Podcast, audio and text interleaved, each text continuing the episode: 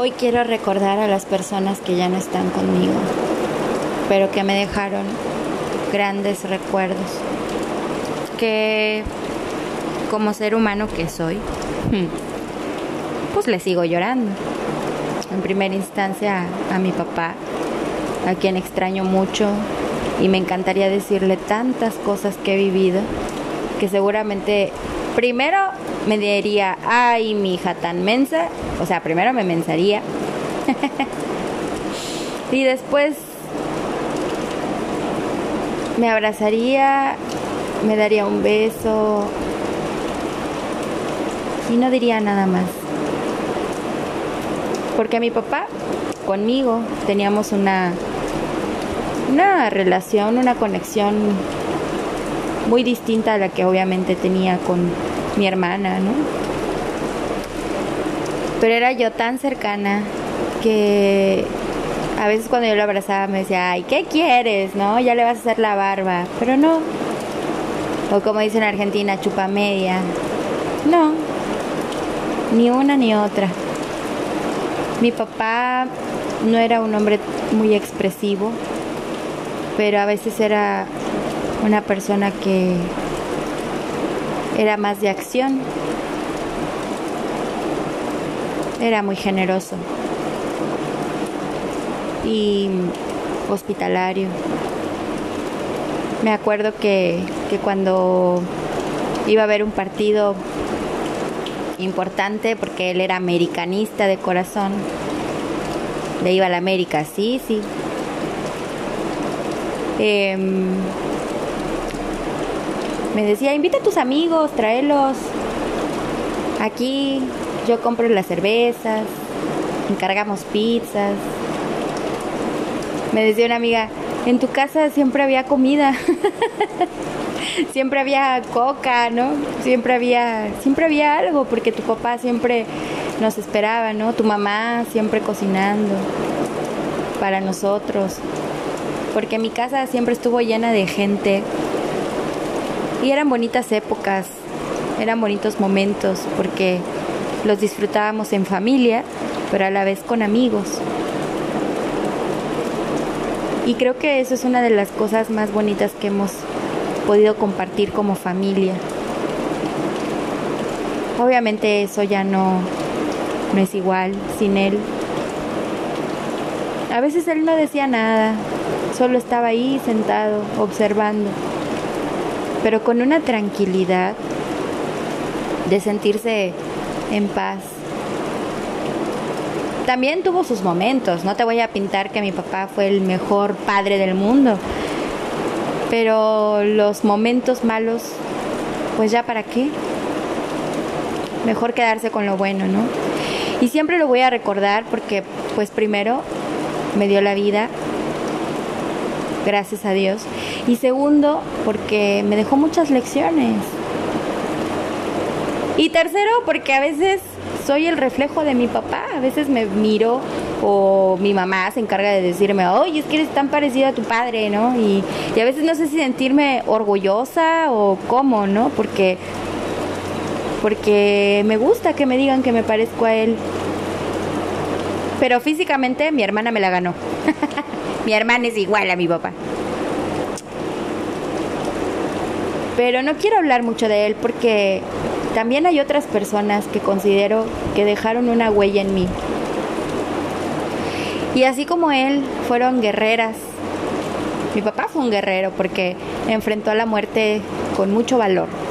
A pesar de la situación en la que estaba, creo que las personas que enferman y mueren durante su enfermedad y antes de esa enfermedad han sido unos guerreros, unos luchadores que no se dejan vencer.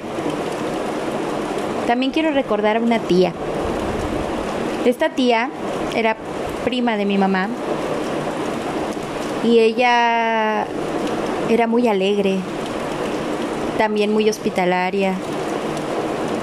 Esa tía, cada vez que nos visitábamos, no le gustaba mucho cocinar, pero cuando cocinaba hacía unos postres deliciosos. Su casa era muy, muy grande y siempre nos invitaba a que nos quedáramos con ella. Nos llevaba a todos lados, que vamos al rancho, que vamos acá, que vamos allá. Y nos consentía a mí en especial. Porque yo voy a hablar de las personas eh, que tienen trato directo conmigo, ¿no? Y esa tía me dolió mucho, mucho, mucho, mucho saber cuando le diagnosticaron cáncer. Pero, ¿sabes? En las fotos que yo veía de ella, porque ya estábamos a la distancia, nunca, nunca dejó de sonreír.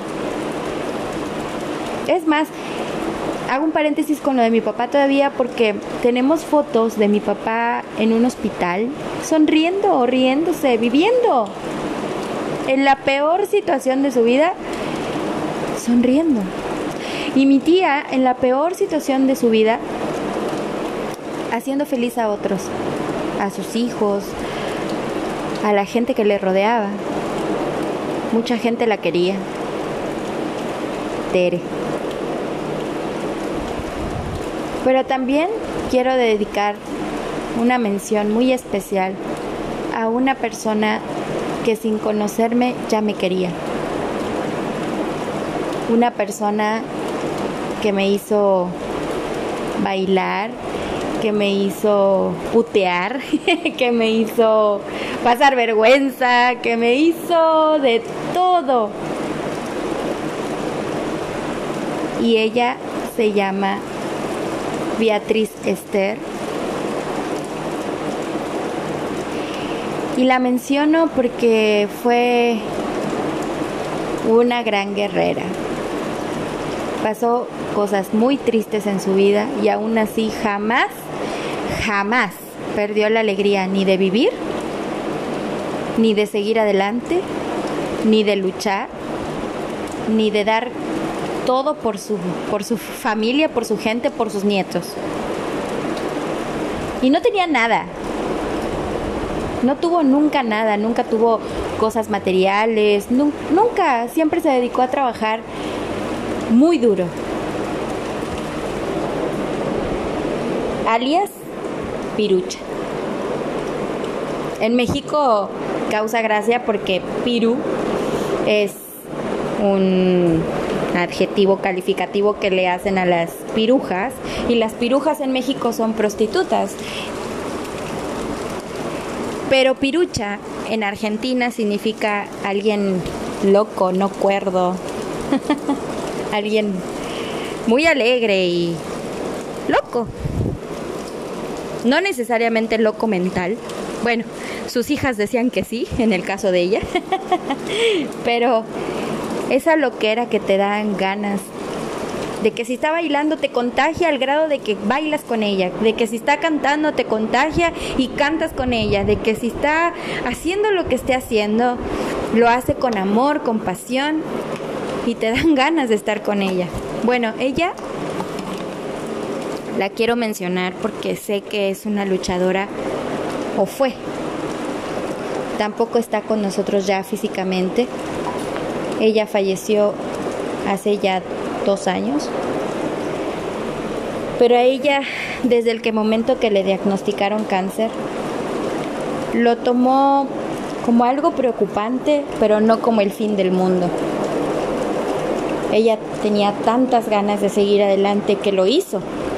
Luchó. Luchó, luchó, luchó. Y tú parecía que la vieras y que no se cansaba y que decías, ¿cómo le hace para, para mantener esa actitud? ¿Cómo le hace para ser esa persona así, alegre, viendo las cosas como que mm, no pasa nada?